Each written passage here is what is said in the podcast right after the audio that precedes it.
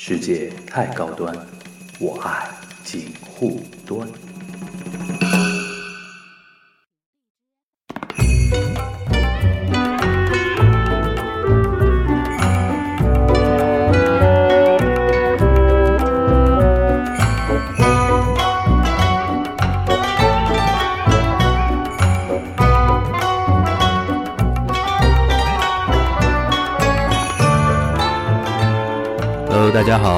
樊玉茹，欢迎收听今天的锦湖端会议啊。今天是我们之前约好的，呃，叫呃那个叫《陈情令》的话题，对？然后这一期呢，是我们会归在那个泛娱相对论这个板块里边，然后做一次更新。泛娱泛娱之前聊偶像的事情比较多啊，然后更新的频次也不是那么多，但这次呢，因为《陈情令》多多少少跟偶像这一块有点关系，呃，所以说我想放到这个板块里边跟大家来做一下分享，然后还是按照上次的那个方式，就是采用了跟荔枝 FM 直播，然后。呃，有缘来进到直播间的那个听友们们，就大家一起来参与一下今天的这期节目啊。然后，如果因为《陈情令》这个呃这个话题呢，就是呃我是刚看完，刚看完，然后看的呢也不是说非常仔细的那种类型，所以说如果有那个我说的内容里边有那种明显错误的话，希望那个直播间的小朋友们能够。小不是不是小朋友，小伙伴们啊，能够那个给予一定的那个指出来啊，然后那个共同来完成今天这期的一个节目。如果那个在直播过程中听的小伙伴们，如果有什么任何呃想要问的话，呃，也可以在那个直播间的评论里边可以打出来，然后我看到的话，可以现场就可以给大家有一个呃反馈，或者说大家有个互动，好吧？嗯，先说一下那个。先说一下《陈情令》这个剧啊，《陈情令》这个剧呢，它刚开始播的时候呢，因为是跟那个《长安十二时辰》差不多日子，好像就一个是前一天，一个是后一天播的。然后我第一时间第一时间看了一集《陈情令》，然后就觉得说，呃，是这种质感的吗？然后就没看下去，呃，就一直在追那个《长安十二时辰》嘛，要因为。实际上，从那个受众角度上来说的话，《长安十二时辰》的它那受众群体跟《陈情令》肯定是不一样的哈。呃，如果比较粗的那种分法的话，就可能就是《陈情令》就比较偏那个女性向啊。这个这个说法可能会比较粗粗暴一点啊。但是简单来说的话，一个是比较偏女性向，一个是比较偏男性向的一个电视剧。那为什么后来我又会看呢？就是首先。是它的热度还蛮长的，就是《陈情令》啊，从那个七月开始播嘛，播到现在都已经快三个月，三个月了吧？三个月差不多，三个月都要多了。呃，它整个的那个热度一直还在，对吧？然后它整个的一个网络的热度吧，就是因为现在一个戏，不管电视剧也好，电影也好，一个戏它火不火？呃，我觉得与其比起来说，微博上的那种反应，因为微博大家很多知道那种热热搜啊什么的，多多少少还是有能够操操作的嘛，操作的空间。然后一个戏它的质量好不好，一般我会比较重视说那个豆瓣，哎对，因为虽然豆瓣现在也有很多争议，各种各样的那种争议，但是我个人觉得说，在能够参考到的那种平台上来说的话，豆瓣还是 OK 的，呃，还是相对比较有。有那个参考价值的，然后这是它的水平，呃，就是说戏的水平。然后如果要说这个戏的热度到底怎么样的话，比起说看微博的话，我觉得建议大家以后可以去看，比如说哔哩哔哩上面这些。呃，针对这个戏的一些衍生的视频，比如说有人做剧评，有人做那个 BGM 的混剪啊，有人做那个衍生的那种各种各样的说鬼畜也好，各种各样的视频。这种视频如果在 B 站上面越多，说明这个戏才是真正的火。因为 B 站很上面很多 UP 主他们的那种对于一个戏的热度，它的一个呃敏感性吧，敏感性是是非常高的。他们因为有的要赚那个点击率啊什么的，一般如果不是火的话，除非啊，除非是那种戏，比如说他呃花钱让人家呃 UP 主做定制的那些营销号性质的那些视频的话，除了这个之外，一般来讲的话，UP 主会做的话是这些剧可能是真的是热度到非常高，才会有非常多的那些呃那个视频出来，或者说那个呃衍生的那些东西会出来。这一点我觉得《陈情令》是做的做到了。那再顺便提一句，我觉得呃长安也不错啊，长安有一度那个互联网上的讨论也蛮厉害，但是他们讨论的面向不太一样。长安十二时辰它的那个被讨论更多的是呃。被讨论更多的是它呃剧的那些制作的环节的那些讲究嘛，对吧？然后这个西安就长安这个城市的一些话题和一些演员的表演之类的一些东西。然后《陈情令》它被讨论的更多的就是这个演员的那些呃，就演员本身嘛，就是比如说 CP 的话题啊，然后一些呃剧情的走向啊，在制作这一块谈的比较少嘛，这也是他那个比较弱的一点啊，就是《陈情令》弱的一点。待会待会我们会说到的，就是。呃，三个多月了，它的网络热度还是依然很高，这是一点。然后呢，就是演员的全面的爆红嘛，呃，都不要说主角了，像一一些那个配角，就非主要角色，他他都一些有一些演员都是做到了在自己原有的知名度的基础上跃升了几个台阶的那种感觉啊。然后更不用说，呃，两位主演，呃，肖战跟那个王一博，尤其肖战，对吧？呃，肖战因为这次比较。呃，比较巧的一点就是在剧结束之后，在剧结束之后，紧接着就有一部那个电影嘛，就有一部大电影上了。然后这部大电影当然立项的时候是没有想到说。呃，对，有人提醒我叫《诛仙》啊，因为这个电影我没去看，因为我一般对那种 IP 改编的那种大电影都一般不太敢第一时间去看，因为我觉得说没有，除非没有看过这个番或者没有看过这个小说的话，我一般不太会去看大电影去看，因为觉得说这可能它的一个欣赏门槛会比较高一点啊。但是《诛仙》这个电视剧我是看看过一点。呃，说回来，就是肖战他比较巧的一点就是，呃，剧刚播完没多久，有就有一个就是他作为男一的一个大大电影上。然后上的成绩还不错，然后就引起很大的一个讨论，因为在《诛仙》之前，呃，就是所谓的呃所谓的那个叫大 IP 加小鲜肉的那个流量模式已经被市场给唾弃的很厉害了嘛，就以《上海堡垒》为一个特呃特点，呃为一个为一个终结点吧，就是当时有一波讨论，就是说，呃，大 IP 加小鲜肉的模式是不是从《上海堡垒》之后就开始完全就失效了？对吧？就是完全就就结束了。但后来那个诛仙出来之后，就有人说，啊，有人说那个被上海堡垒关上的那个大 IP 叫小鲜肉的这扇门，又被诛仙给打开了。就为什么会有这么个说法呢？因为，呃，首先诛仙从那个口碑和成绩上来说的话，不是特别高的，但是它的票房并没有扑街，对吧？没有像那个上海堡垒扑的那么厉害。呃，现在好像应该有四亿左右的票房了吧？在四亿左右票房。然后就当时就引起了市场上的一些混乱和一些人的那个困惑，就是本来一度相信说大 IP 加小鲜肉模式已经走到尽头的那些评论者或者业内人士，就觉得说，嗯，怎么怎么怎么刚说了这句话没多久又被打脸了，对吧？所以说，呃，才会有诛仙的那个诛仙的这个讨论。但是我个人觉得是这样的，就是这个问题要怎样怎么看这个事情啊？就是诛仙的它的一个票房这个问题是这样的，就是。毕竟我们要承认一点，就是《上海堡垒》是今年公映的，但是它这个项目立项是在据说是五六年前，也就是一三一四年，就是从呃韩国回来的那批呃鲜肉最火的那个时候立项的嘛，对吧？呃，经过了这几年的一些折腾也好啊，怎么样也好，就是现在这个时间点的鹿晗的他的一个流量的热度跟。刚刚播了那个《陈情令》一个月都不到的那个肖战的那个热度相比的话，它的体现就体现在那个票房上了，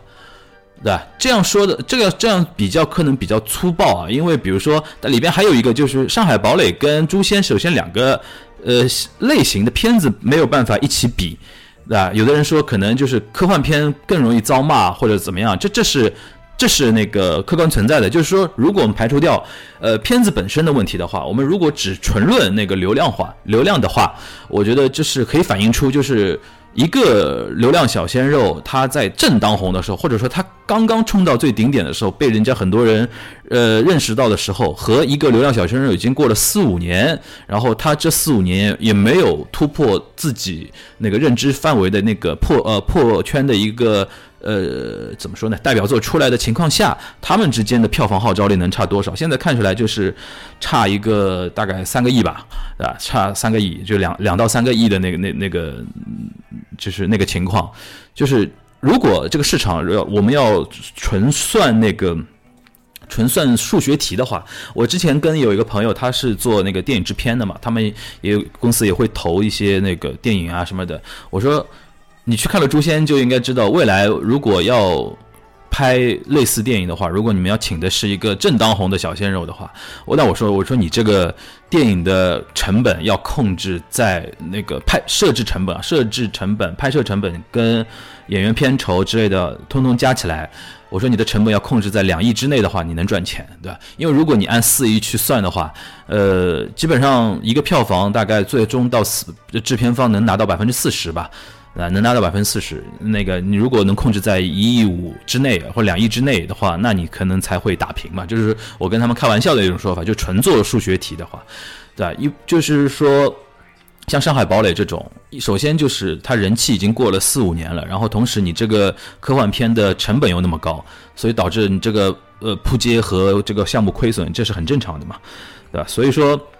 就是这个话呢，就是说完全撇开了两部片子的。呃，预期跟他们两部片子的类型之外，就我们纯聊票房的事情啊。当然，那个还没那么简单。比如说，除了那个肖战之外，《诛仙》里边还有别的一些那个流流量明星。但但我但他主主要是那个男一是肖战嘛，所以说就在呃再说这么一个事情，就是肖战跟王一博相比呢，他有一个非非常好的一个 timing，就是剧结束了之后，马上有一个电影来再一次验证了他现在这么一个人气。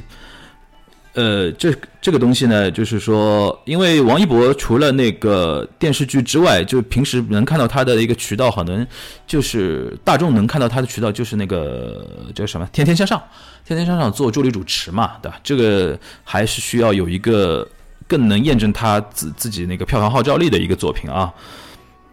这是演员的一个话题。反正呢，就是说，原来肖战跟王一博，其实他们都不是。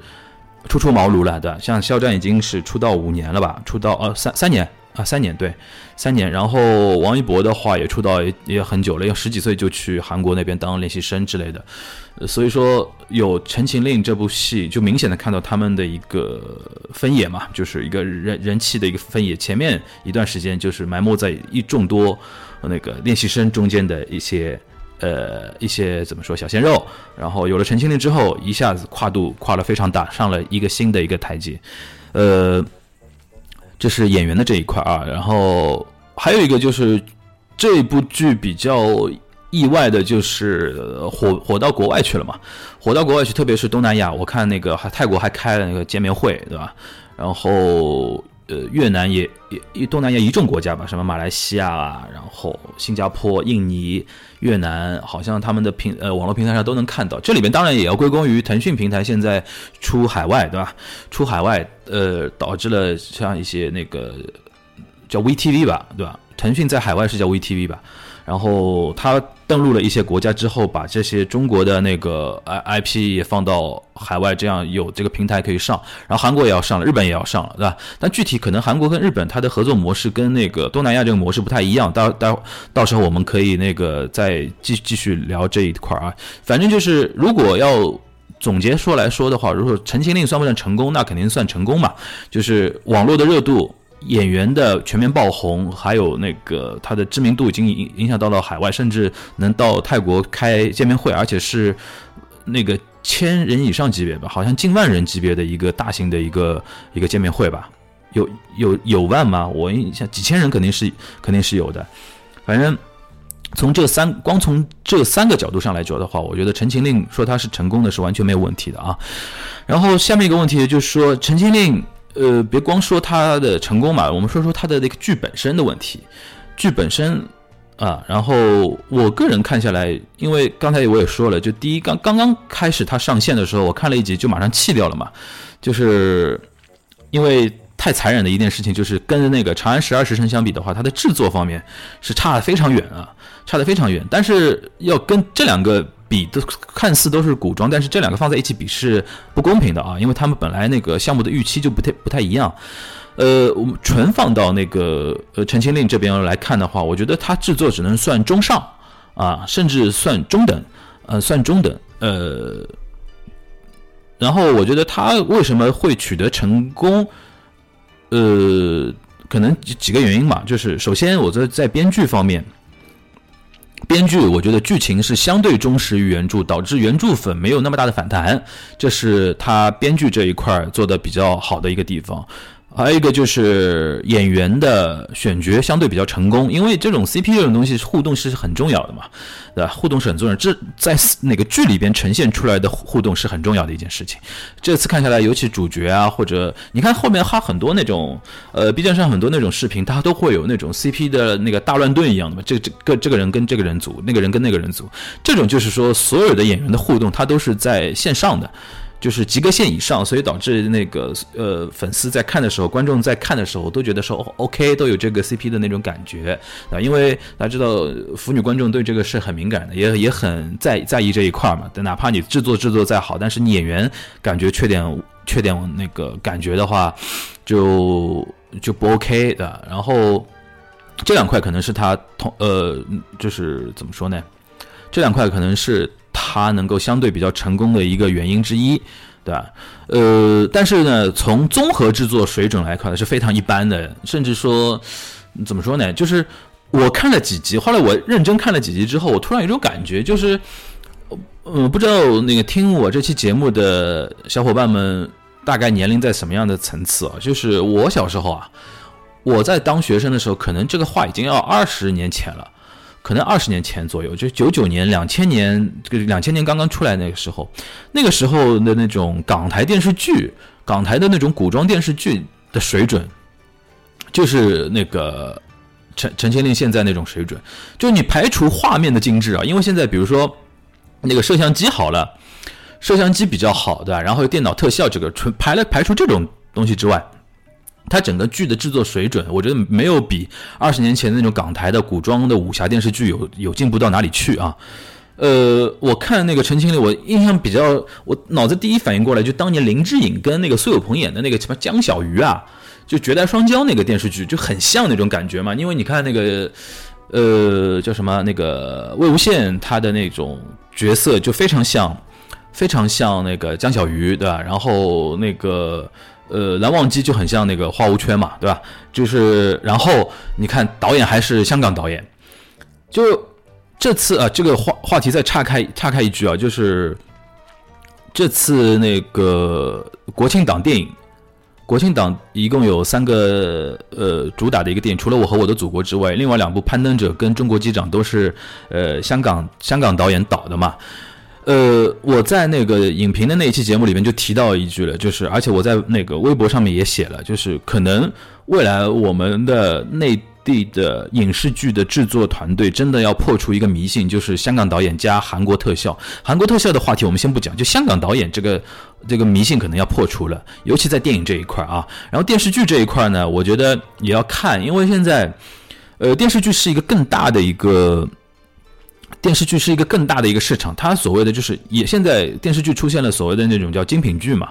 精品剧你可以把长安这种就是放在那个精品剧这一块啊，精品剧，然后还有一种就是嗯偏大众向的，就是说可能更适合在卫呃卫视上面播的那种剧，还有什么是网网络剧，应该这样这样讲，就是说我们如果把卫视跟平台。卫就是几大卫视嘛，东方卫视、湖南卫视、江苏卫视、浙江卫视，几大卫视跟优爱腾这三个平台，我们打乱一起来看的话，电视剧其实分两种，一种是精品剧，一种是大众剧。精品剧是干嘛呢？就是各个平台花大价钱、大精力来吸粉的，就是说吸引收视率或者吸引那个会员购买。呃，就每年它的重头戏嘛，就这几部，对吧？还有一种呢，就是为了填充版面用的。就是比如说，呃，卫星就上新的电电视台，一年三百六十五天，天天要播剧嘛，对吧？有一些是呃用用来那个吸粉的，呃，那这个重头戏，还有一些就是平时填充的，就是比如说这段时间，比如呃那个播很多那种，比如说爱国主义题材的，这个呢就是你没法做到吸粉，因为这是很多原来就拍好的放在那个地方，只是说现在因为国家有这个政策需求，一定要播这种这种类型的题材的剧，它呢它只能是填上去。但是你就比如说前段时间那种呃那个叫什么小欢喜啊这种，可能就可算。呃，相对要算精品一点的，因为它是一个重点的一个档期，或者说重点的一个什么？我举个例子啊，这不不一定不一定这个例子比较呃不一定准确啊。那平台也是如此嘛？平台比如说呃，今年很明显就是优酷就那个看中的是长安，对吧？然后腾讯呃看中的是那个九州嘛，本来是看中的是那个九州缥缈录，对吧？但是那九州缥缈录后来出来之后反响平平，对吧？呃，陈陈情令也算它的一个那个。呃，主推的一个东西，因为，呃，优酷呃不是腾不是腾，算腾讯主推的啊，因为腾讯现在手里捏着那个呃魔道祖师的 IP 嘛，一方面是那个动画片也是在他手里，然后那个电视剧的呃名字没叫魔道祖师，叫陈情令也是在他手里，他肯定是要主推，但是呢，就是精品剧跟精品剧相比的话，就明显就是看出那种区别了嘛，就是未来我觉得各个平台对各个平台来说，你要拍精品剧也好。那精品的电影也好，真的要破除香港导演这个迷信，对吧？如果你把这个这个剧定位为是一个面向大众的，你填充版面的，我觉得香港那些导演啊，就是尤其电视剧导演，很多那种香港电视剧导演，你去看他的出身都是原来，比如说做摄像啊，然后做做服呃做场记啊，然后做那种就是非常基层出来的嘛，然后再加上香港的影视圈。香港影视圈是没有那种叫学院派出身的那种那种人，然后他整个环境就是他能应该这样讲，香港导演很好的能完成一个活儿。我们我们放平讲了，《陈情令》他作为一个活儿来讲的话，我觉得那个香港导演完成的不错的。然后呢，但是呢，这个活呢，他跟二十年前那种江小鱼就是我觉觉得双骄相比呢，没有没有就是说非常突破的一个一个点，就是你给他一个本子，他能。平平安安、完完整整，那个在预算内帮你拍出来，这是香港导演好的一个地方，因为他们是叫做工嘛，打好自己这份工嘛，你交给他，就是拍出来了。但是你，你不要期待说他能拍出什么，呃，非常让你眼前一亮的那种东西，就是。香港导演可以帮你完填充这些版面，但是精品剧呢，我觉得现在越来越看出来，香港导演就是很少有这种人才能够做到。当然，一线的那些导演，就就我我一线的那些导演，我们不去说。你像什么吴宇森啊、那个徐克啊、陈可辛这种，我们不去说，就是基层的啊。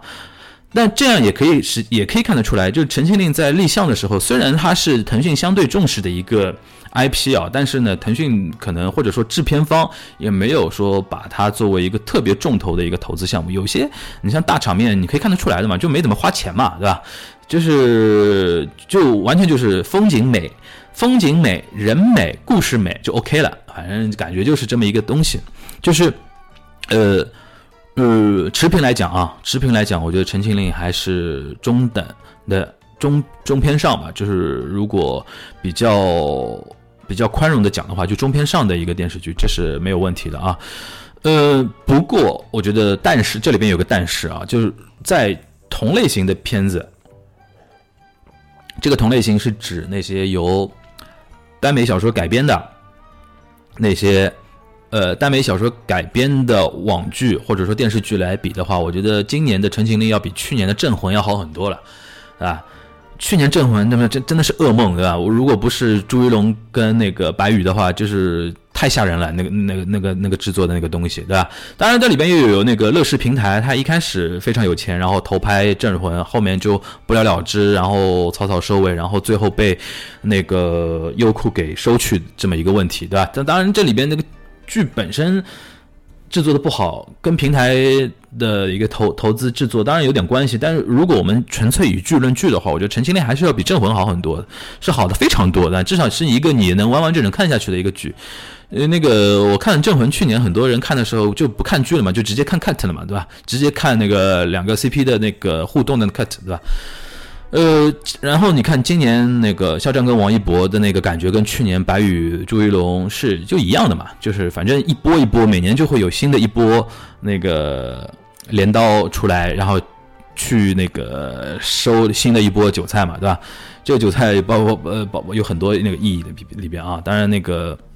作为一种类型剧、耽美小说改编的网剧或者电视剧来说的话，这种类型以后还肯定还会越来越多嘛。因为比如说像《陈情令》那么成功的话，未来肯定还有很多类似的会出来，这是毫无疑问的啊。这里边的话，我觉得可能要给大家稍微梳理一下，就是我个人一。认知中的就是中国，比如耽美网络小说改编的电视剧的它的一些，呃，就是昨天、今天、明天嘛。可能听我们锦湖端会议比较多的那些小朋友啊，就是小伙伴们，应该知道，就是我们呃锦湖端还是有几期聊过一些跟耽美剧啊，或者说跟那个呃通知剧有关的话题，比如说当时那个呃一年生嘛，我们有聊过，对吧？然后。然后那个那个叫什么名字我都忘了，反正有两部泰剧我们是聊过的，呃，还有一个叫什么不一样的美男，那个是搞笑的那个片子我们也聊过的。反正就是我们想表，我想表达一个，就是锦湖端其实一直对这个话题，我们是首先不排斥的。第二个呢，我们也一直有在关注这一块东西，因为作为一个。文化向的东西，娱乐向的东西，这是耽美剧是很重要的一块儿啊，因为毕竟娱乐圈的一个热点嘛，对吧？因为那个娱乐文化圈的一个热点，我们一直有在关注这一块儿。而且我身边有那些朋友，就腐女朋友，他们会看到非常好的那些东西，会安利我们，拼命安利。对吧？这次陈情令也是一开始我都弃剧了，后来有人那个说啊，你一定要去看一下，然后怎么怎么样。之前那些泰剧也是嘛，就是有好的，他我们都会那个有人会告诉我们说啊，这个东西你要去看一下。看了之后呢，我们会觉会总结一些。后背后的现象跟一些规律跟大家分享一下啊。这次呢，这个就我的认知而言的话，我觉得中国的那个耽美网络小说的一个改编，可能要分成三个阶段来谈。第一个阶段，就小说是很早就有了，小说其实从互联网有了之后，从网络小说出现之后，哦对，有人提醒我了，那个第二那个叫为爱所困啊，为爱所困。想起来，外所困跟一年生我们都有聊过，然后还有一个是不不一样的美男嘛，对吧？泰剧，然后再加上那个呃挪威的那个 scam scam 我们也有也有聊过嘛。呃，回到我刚才的话题，就网络小说，就耽美向的网络小说，其实早就出现了，出现很早，而且我觉得说就跟中国的那种网络小说，中国网络小说两大块非常厉害嘛，一个就是仙侠就是玄幻那种，一个就是。腐的那个耽美向的，这个我觉得说行遍天下的，打遍天下的，这我们欧美可能那种，因为文化圈审美不一样，可能打不进去啊。呃，我觉得在那个亚洲文化圈，东南亚、东亚，我觉得这两块中国人的小说的那个创造能力是很少的，这个毫无疑问。对，就网络小说很早就出现了，然后这几年随着呃视频网站的崛起和开始有钱了，然后开始市场上缺 IP 了之后。大量的你看那个所谓叫那个男性向的，就是仙仙侠剧嘛，比如说什么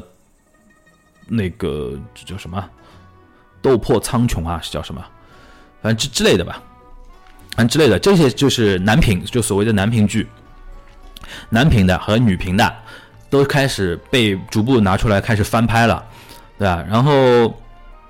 经过电视剧市场的检验。现在看起来，男频基本上是不会成功的，对吧？因为看起来就是一个结论嘛，就是看电视剧的还是女生居多，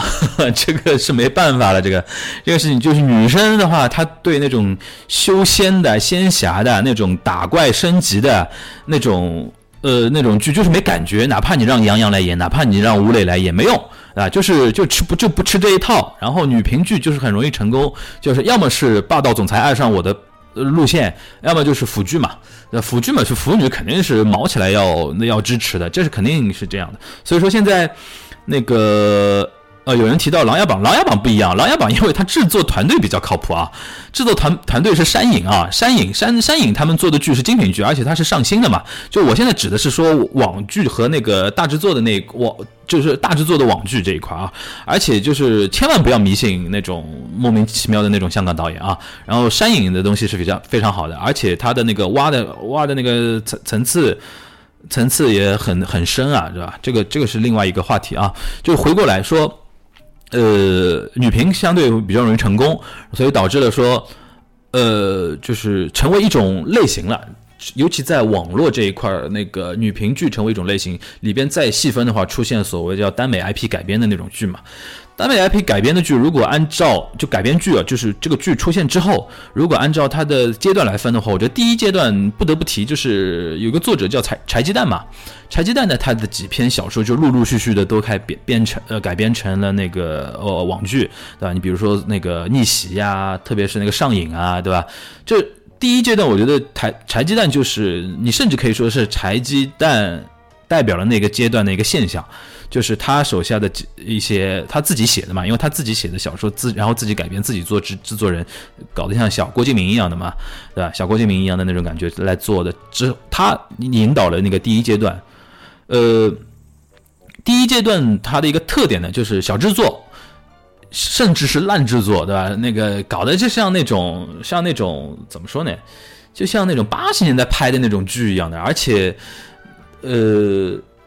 就制作就没法没法提制作两个字，就不存在制作这个东西了，就完全就是呃像那种学校里边就影视专业的学校里边学生教的那些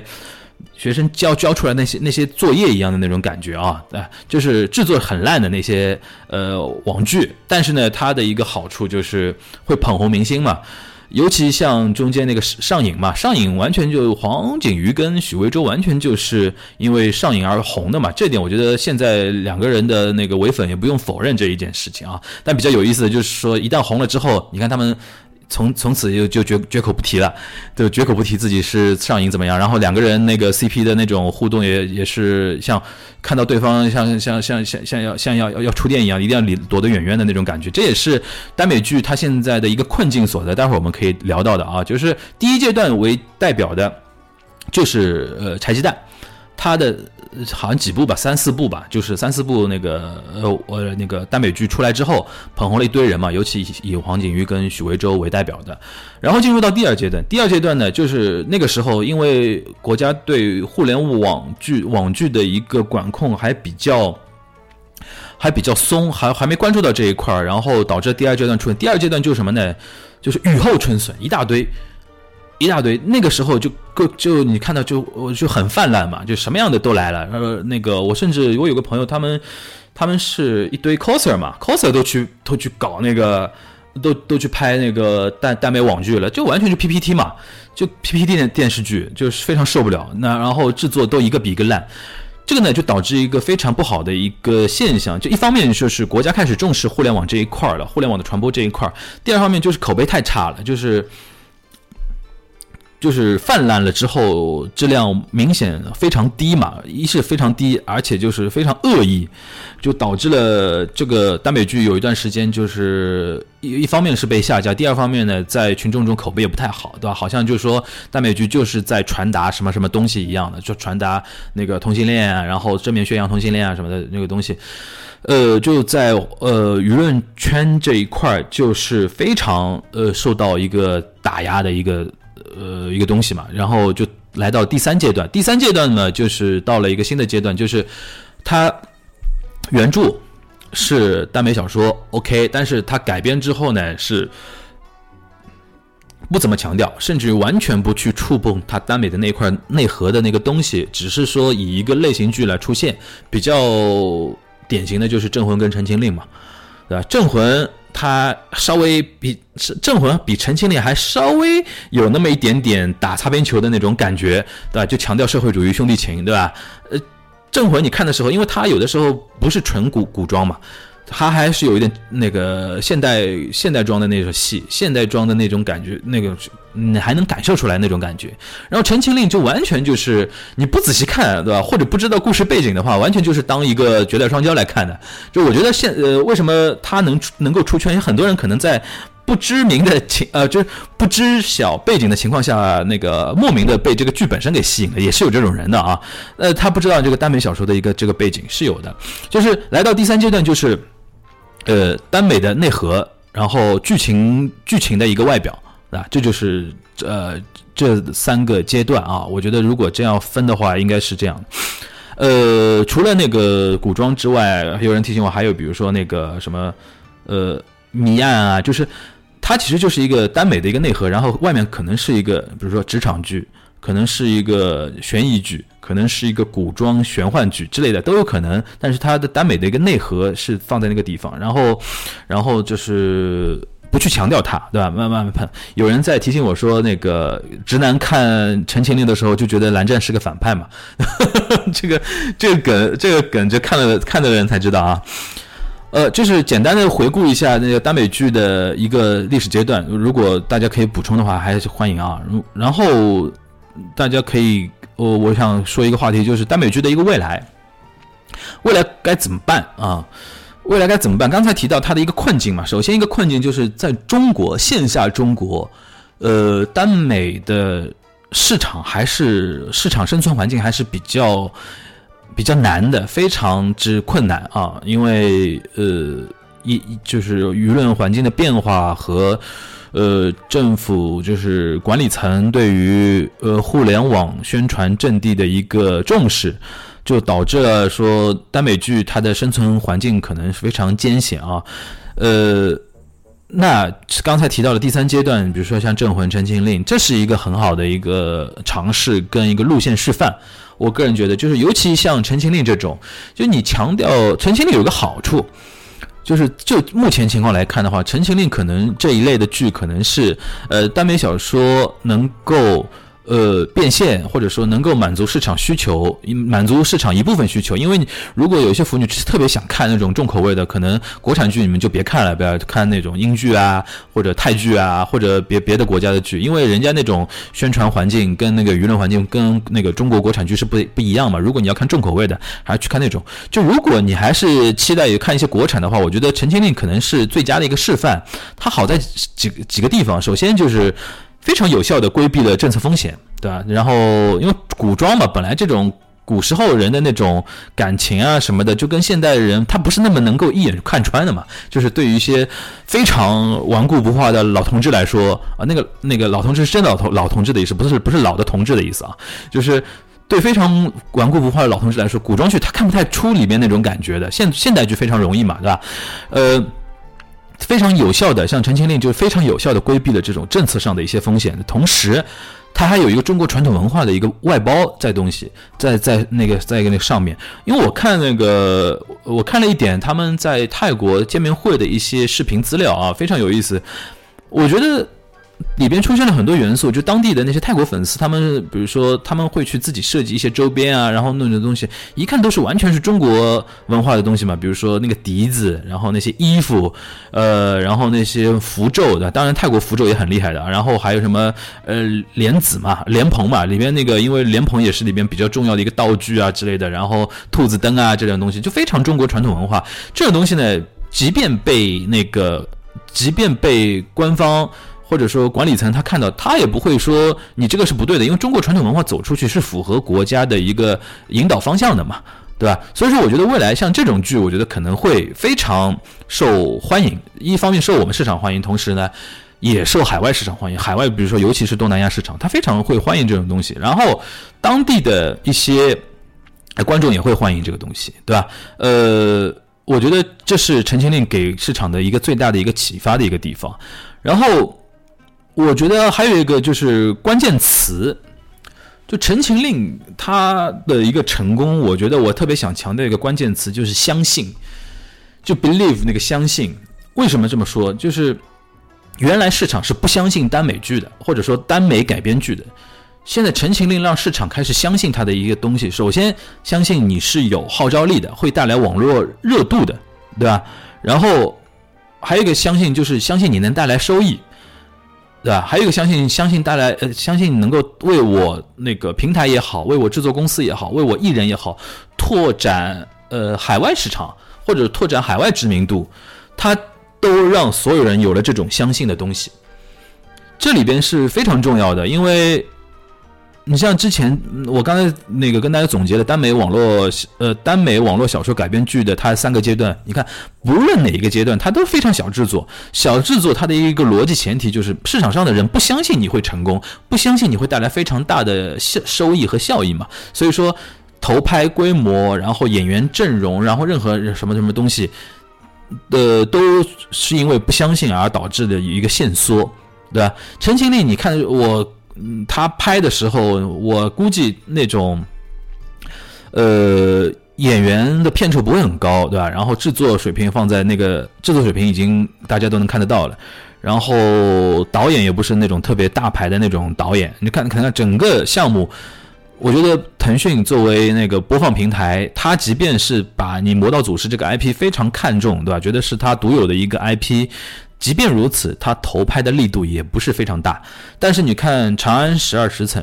呃，《长安十二时辰》里边那个，比如说像曹盾，他本身就是拍大剧出身的嘛，对吧？然后他的演员阵容都是专业演员，然后演技派的那些演员，然后他投入那么大的舞美去做这个东西，然后那种各种各样的大制作，因为。传出来说，它整个剧的成本就要五五六亿人民币，对吧？那就是因为市场相信嘛，对吧？然后是相信了之后，咱投拍出来，然后获得了这个回报，当然也存存在扑街的那个可能性。就是《陈情令》它的一个成功，我觉得会让市场上的一部分人相信这个模式，相信这个类型，相信这么一个方式去把这个东西给拍出来。我觉得这个相信是很重要的。呃，信心是会比黄金更重要嘛？就套用一句非常俗的一句话，相信了之后，未来会有更多的东西会出来，会有更多的呃好的演员会愿意去接这些本子，会愿意去拍，然后好的平台会愿意那个去接这些戏，然后用来播，对吧？尤其像呃腾讯，他这次因为那个。呃，《真心令》的成功的话，我相信它在泰国跟东南亚某些市场，我觉得它的一个市市占率和它的一个知名度会有一定的一个提升嘛。这就对于。因为腾讯它的一个战略，并不是说每出戏都要赚钱赚钱，当然赚钱更好了。腾腾腾讯现在它现在的一个战略，它的体量和它的战略肯定是不满足于中国市场嘛。因为中国市场虽然也很赚钱，对吧？但是海外影响力对它的一个品牌的一个价值构建来说，呃，也是非常重要的，对吧？然后，呃，我觉得平台。他首先看的是收益，然后还看一个收益，呃，那个那个知名度嘛，对吧？所以说，让平台去相信这类剧真的是有好处的，对吧？平台会相信说啊，我那个也不光能赚到会员费，对吧？因为像刚才有人提醒我说，那个最后出现点播了，对吧？嗯，出现那个最后几集点播，那个就是因为呃。资资资本家那一套嘛，对谁让谁让你们爱看呢？就花钱呗，对吧？当然，我觉得这也是一个消费习惯的问题啊。未来当然你可以探讨说，他最后几集采用这种呃收费点播，怎么怎么呃这个问题的呃是不是呃做的是不是有点吃相太难看？这个可以再涉及再讨论。但是未来这个方向肯定是这，因为一定要那种市场把它这些剧给养起来，或者这个类型给养起来之后，才会有不断的东西开提出供给嘛。这个是毫无疑问的啊，嗯。然后我最后想说一下，提一下就是电视剧的盈利模式这个问题啊，因为刚才已经说了，就是呃，相信了这类剧的一些能给自己得到收益，得到那个呃收视率或者点击率或者会员收费或者海外影响力之后，呃，才会平台有才会有更多的那种供给嘛。这里边就牵涉到一个传统的或者说几年前中国市场其实非常呃。不一样的一点就是中国市场变化太快了。就是如果大家去看日本的话，因为日本我相对比较熟一点啊，就是它现在还是一个就传统的电视台是最大的一个 player 嘛。然后传统电视台出档期，然后投钱拍，拍完之后，我说电视剧啊，拍完电视剧之后招商，然后在自己的一个平台上面播之类的，这是传统的一个做法。中国现在有点不太一样的地方，就是传统电视台，呃之外有一个叫视频网站的一个一个一个东西存在嘛。然后现在视频网站现在实力越来越强了之后。呃，就一直在变化新的那种玩玩法，对吧？呃，而且再加上我们有非常多的那种营销手段，比如说像抖音的营销啊，各种那种互联网的那种营销手段，这这，呃，不光电视剧了，电影也一样，导致了现在很多那种影视剧的玩法都跟别的国家不太一样啊，非常非常变化非常快啊。然后我觉得《陈情令》的它的一个成功，可能会涉及到未来平台对于某些剧它的一个。呃，玩法的一个改变啊，怎么说呢？就是传统的那个电视平台，它是怎么玩的呢？就是，呃，平台会买剧，比如说一集多少钱，一集多少钱，我先跟你制作团队先买断，或者说我先把钱给到制作团队，但我们一起来完成嘛。他先买剧的那个方式，然后等于你的版权都是我平台的，然后平台再去招商。比如说贴片广告的形式，或者说那种剧剧中的中插广告那种形式，或者就是一个会员费的一个收入嘛，这是呃视频网站平台的一个传统的一个模式啊。然后《陈情令》它可能提供了一个新的那种模式，就是平台买剧，然后播之后，可能我是一个小众型的一个电视剧。不是那种精品的，能够吸到很多粉的，但是呢，我就是有一部分的粉丝，有一部分类型的观众特别喜欢这种剧，那怎么办呢？就是我也买，然后我也我也播，可能我的后续的开发就是商业开发就更加多元了，涉及到多元了，因为那个耽美剧也好，或者那种小众型的那种剧啊，或者说那种类型片，或者说有一部分。呃，小众观众他们喜欢那个剧，虽然他们人数比较少，但是转化率特别高。什么叫转化率特别高？这个这个跟那个偶像这一块是一样的，就是呃有一个理论嘛，就比如说一万个人，一万个人看。呃，给你一万，呃，就是一万个人，每个人给你一块钱，那你是一万块钱。那如果一百个人，每个人给你一百块钱，那你也是一万块钱。就是这个理论，就是虽然小众，它的那个人数比较少，但是它的粘性很大，它的那个消费热情很高，可以带来别的方面的那个收益，就导致了一个剧的它的一个收益的模式可以多元化。你比如说，我举《陈情令》作为一个例子啊，呃，首先它的周边可以开发。周边，我看到，我我看到泰国人都开发成这个样子，我觉得国内很多肯定肯定很多是可以开发的嘛，对吧？而且加上古装剧，它有很多那种道具的东西，先天就是跟，呃，周边开发它是相互勾连的，这是一个。还有一个就是呃经济，演员的经济，它也是一个收益模式，但是这就要求平台它可能有那个平台可能需要，因为比如说像腾讯。呃，爱奇艺跟优酷，它后面都是有一个更大的一个集团公司嘛。你比如说，呃，腾讯后面就腾讯嘛，优酷后面是阿里巴巴，他们可能要有别的呃业务部门来配合这么一个 IP 来做衍生开发。比如说，他们这些互联网公司，他们手下可能又投了周边做周边的那种公司，可能他投投下手下又投了那种做经济的那种演艺公司，对吧？就是。然后里边演员可能是不是签到我的平台的那个有关的经纪公司里边？未来你的任何的一个呃演艺经济方面的收入也作为我的一个收入的一个衍生的一个东西。还有一个就是线下演出这一块嘛，线下演出呃就是比如说见面会啊、演唱会啊什么的。现在我看好像陈情令好像都在做嘛，除了那个呃除了泰国这个，好像南京还要有什么演唱会啊之类的，这些都是提供了很大的一种可能性。说穿了就是。传统的电视剧，我们就把它当电视电视剧来看，它的收益无无无非就是平台买单加招商广告，对吧？无非就这样。现在《陈情令》这种小众剧的出现，会提醒市场，即便是小众剧，你只要商业开发多元，然后全面，都是可以获得很好的一个收益的啊。这个我觉得是《陈情令》提供给市场的一个多的一个可能性啊。呃，未来我觉得毫无疑问啊，毫无疑问，我呃肯。尤其像现在像平台也好，视频网站平台也好，呃，然后经纪公司也好，然后演出公司也好，各种各样的类型吧。你像那个，你像那个泰国那个什么，呃，这次呃陈情令在泰国那个见面会，像落地方，我觉得他们可能都已经意识到，像这种趋势是不可避免的。因为中国在耽美小说改编剧这一块，它的一个内容输出能力，我觉得太。太那个太强了，非常非常强，非常非常强。如果你真的放开拍的话，可可能我觉得泰国当地或者东南亚一些那些圈子里边的那个人，可能都要担心未来他们的市场会不会被中国全部给占掉了，对吧？但这里边又牵涉到一个，其实啊，我上次跟我朋友开玩笑，我说这么一部剧的海外影响力，它的一个东南亚的一个播出，其实是。真的还恰恰才符合中国所谓的一带一路走出去的那个影响力，对吧？你这把传播了中国传统文化的同时，也让别人看到中国的这个文化的一个影呃输出能力嘛，对吧？这个可能是，这个可能是那个呃，未来可能让这个市场或者让这个所有各方都相信的一个一个一个现象啊。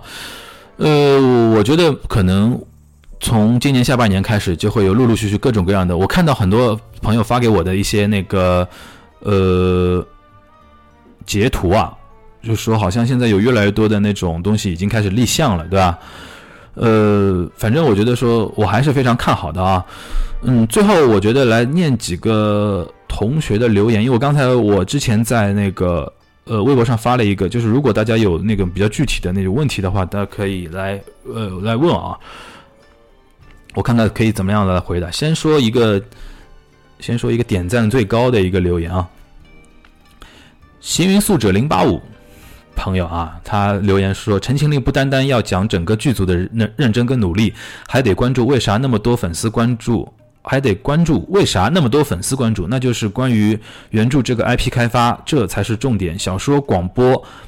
动漫、电视剧四个方向的开发，每个方向都没有烂作品，都很赞。然后又是四个平行世界，各自优秀，互相帮助。然后《陈情令》从开拍到播放结束后的服务都精心，都精心针对粉丝开发操作，开发操作的经典。其实这个就是我刚才说的嘛。首先，我觉得，呃。各方要相信这个事情，就是我觉得原著小说它底子很 OK，就是说在同样的单，因为我觉得要，我其实提醒大家，要提醒大家一件事情，耽美小说这个东西啊，就同样是耽美小说，它也有水平高低之分嘛，对吧？然后《陌上同秀》它的一个原著应该还 OK 的，算，对吧？所以说。大家对于他的一个原著的一个实力是认认可是相信的，然后还对这个模式对这个类型是相恋的同时，所以说才会有那么好的一些改编嘛。不然的话，如果只是纯的那种纯的那种甜板面，然后他他即便给给给那个给女给给腐女吃那种非常烂的东西，当然也有人会吃啊，也有有人有人会吃，但是是对这个行业是非常不好的啊，是对这个类型也是非常不好的。呃，然后它里边又说。呃，每个方向都没有烂作品，对，因为他每个开发的一个平台或者开发的团队都相信这个东西嘛，然后都做得非常好，然后市场给的反馈也非常好，同时就是进进入到一个正向的一个循环。呃，然后又说到从开拍到播放结束之后的服务都精精心针对粉丝，这其实就是我刚才说的，就是它已经不是传统电视剧的一个概念了，它就是一个。呃，可你可以把它理解为一个偶像团体吧。偶像团体出那其实偶像团体出的一一场演唱会的一个制作跟一个电视剧，你可以理解为它就是一个服务这一群粉丝的亚亚文化，呃，这亚文化的这些小众粉丝的啊。然后既然你的目标非常明确，也知道他们的点在哪里，然后也知道他们的那个嗨嗨的一些点在哪里的话，我觉得你一开始设计这个产品的时候就非常清楚啊。这是它的一个我觉得成功的一个因素啊。然后看一个。呃，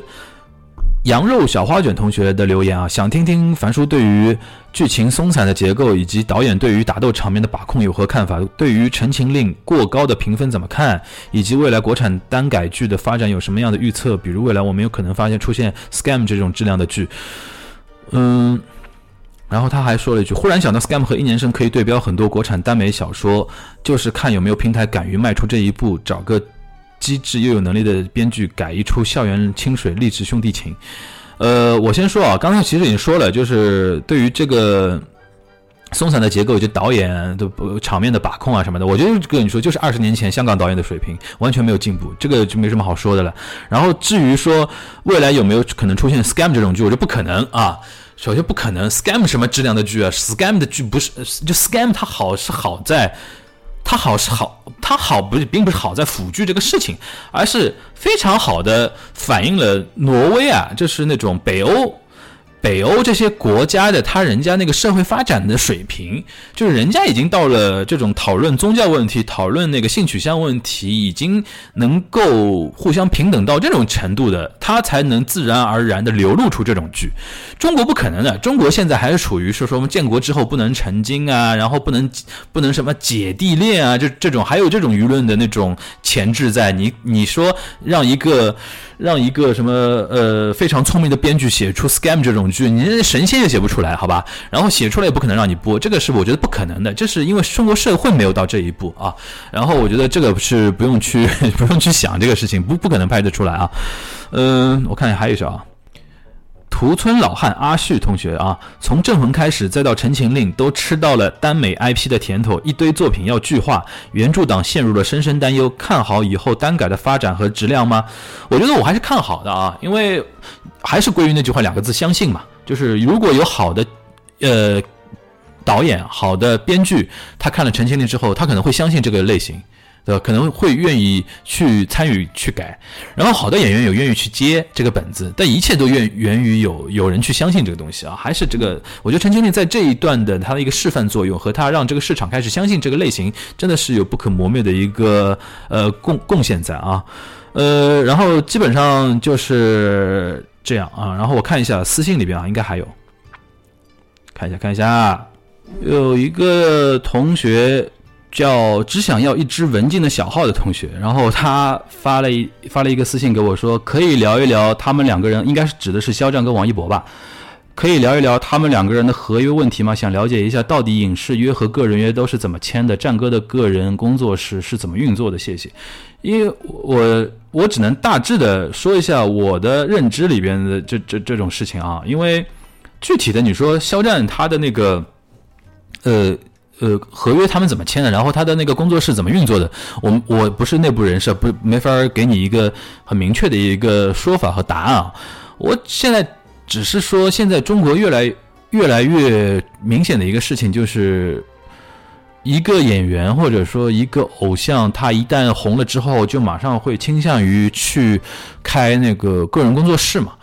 对吧？然后跟前东家。或者说分和平分手，或者说撕逼，或呃很少有看到说那种有比较愉快的持续合作下去的这种比较少啊，这个没没没办法，因为我一直有这个观点啊，也也说了很多次了，就是中国最大的问题，就娱乐圈最大的问题，就是没有一个非常强势的。呃，因为我们历史比较短嘛，这个娱乐圈的历史比较短，所以说我们缺乏一个非或者缺几个非常强势的经纪公司去做事情。我们中国大量的那种呃影视艺人的那种经纪公司呢，呃，经纪公司分两种啊，一种比如说像原来那种影视制作公司，他自己开经纪公司，你比如说像那个华谊兄弟呀。对吧？然后像那个山山影，他们原来那个叫什么正午阳光，他们也开那个经纪公司嘛。对吧他的一个逻辑是说，我自己公司的戏，然后让我自己公司的呃演员去拍，这样一个是可以省成本。然后同时呢，因为我自己对自己公司推出品的一些剧或者电影有信心，也导致了呃我。可以通过这些剧，然后让我的演员有一个非常好的露出和非常好的口碑，这样来吸引更多的年轻的优秀的演员加入到我的团队中，这是他们的一个先天的一个逻辑。这个逻辑在一定程度上是对的，但是走到后面就发生了一个什么问题呢？就是，呃。演员在没有成名之前还愿意接一接公司的戏，因为首先这个公司的自己的公司的戏应该都不错嘛。你比如说像好的那些呃制作公司，他们的戏都肯定都不错。但一旦他红了之后，他会就觉得说，因为自己公司用自己演员，他的那个那个酬劳肯定是不是市场价嘛，对吧？那那演员是不是会觉得说市场价，呃，跟你给我的给我的酬劳是不是差太多了？这个肯定会有一个消极怠工嘛，对吧？这简单讲就是消极怠工的一个问题，他就是他内生逻辑肯定是有问题的。但是在海外，他非常清楚的一点就是，制作团队是制作团队，制作公司制作公司是。制作公司，然后平台是平台，有的时候平台会跟制作公司有合作嘛，因为大家都是把一个剧要传出来嘛。然后里面再会有那种演艺经纪公司来推荐演员，或者说推荐什么样的呃导演啊、编剧啊什么都有，它是有经纪公司去推，或者说有经纪公司去来做这么一件事情。他们分工非常对比较明确。中国因为就是时间太短了，所以说很多事情啊，呃非常乱。然后呢，中国的商人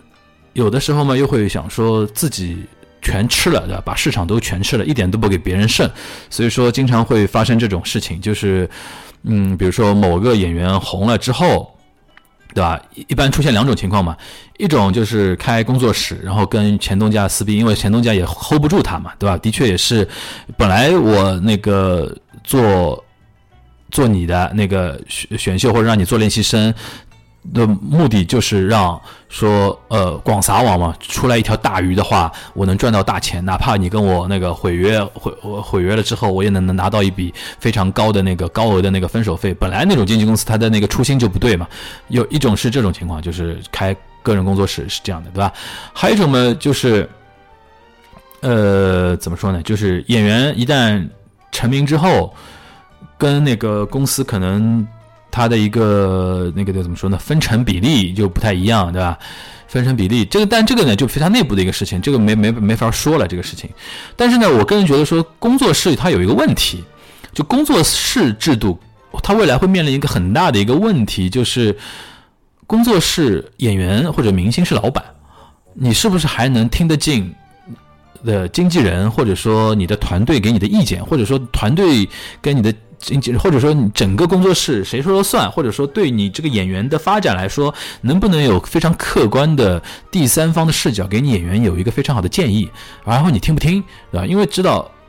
非常赢，就是海外为什么需要那种大的那个经纪公司呢？就经纪公司，它首先经验比较丰富，然后资源也比较雄厚，然后呢，对于演员他的一个培养或者他的一个路径呢，有的时候会能给出非常专业的一些建议，有的时候会避免你你走那个踩坑或者说走错误的路线嘛。但工作室就有这么一个问题，就是有可能有一些演员他听惯了，就是。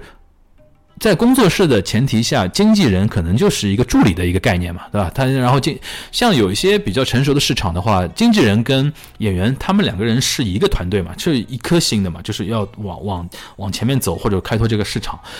但如果演员工作室的话，就就是一堆助理嘛，对吧？这这个问题未来怎么避免？就是除非你这个演员，你个人的实力或者说你的资源非常雄厚，能够搞定一些事情。但我觉得可能更多的，我猜现在行内更多的那种情况是，虽然开了工作室，但是这个工作室是跟呃大型的那个经纪公司或者大型的制作公司或者怎么样圈内的一些大佬大家合作的一个模式嘛。合作模式，比如说就股权的那种合作啊，因为呃虽然这个工作室是我。说了算，但是在某些，比如说接本子啊、推作品啊或者怎么样的那个环节，我可能还是需要一些圈内的大型的公司或者大佬或者抱住某些公司大腿来做这么一件事情。因为不然的话，我觉得，呃，你即便现在再红的演员，你开了工作室，你没有这些呃资源辅助的话，你那个要糊也是非常快的啊，也是非常看得到的这个这个东西。但总体来说，我觉得说现在中国因为还是时间太短嘛。过段时间，或者说这么一直发展下去的话，都会有一些呃东西会沉淀下来。当时一切东西沉淀下来之后，这个模式才会越来越呃稳，所所呃才会有那个清会越来越清楚啊。现在说的话都太早，因为现在每天都在变，这市场真的半年不到的话，市场都会变。然后中国就特别特别跟别的国家不太一样的地方，就是变化也特别快。然后甚至有的时候，比如说呃前一年。还在，比如说嘛，我举个例子，就是卫视一统天下，也也就五年以前，五年前基本上是卫视的天下嘛，对吧？就是卫视的那个节目，综艺也好，电视剧也好，都是呃各大卫视说了说了算了。然后这几年明显就是视频网站起来了，对吧？视频网站现在，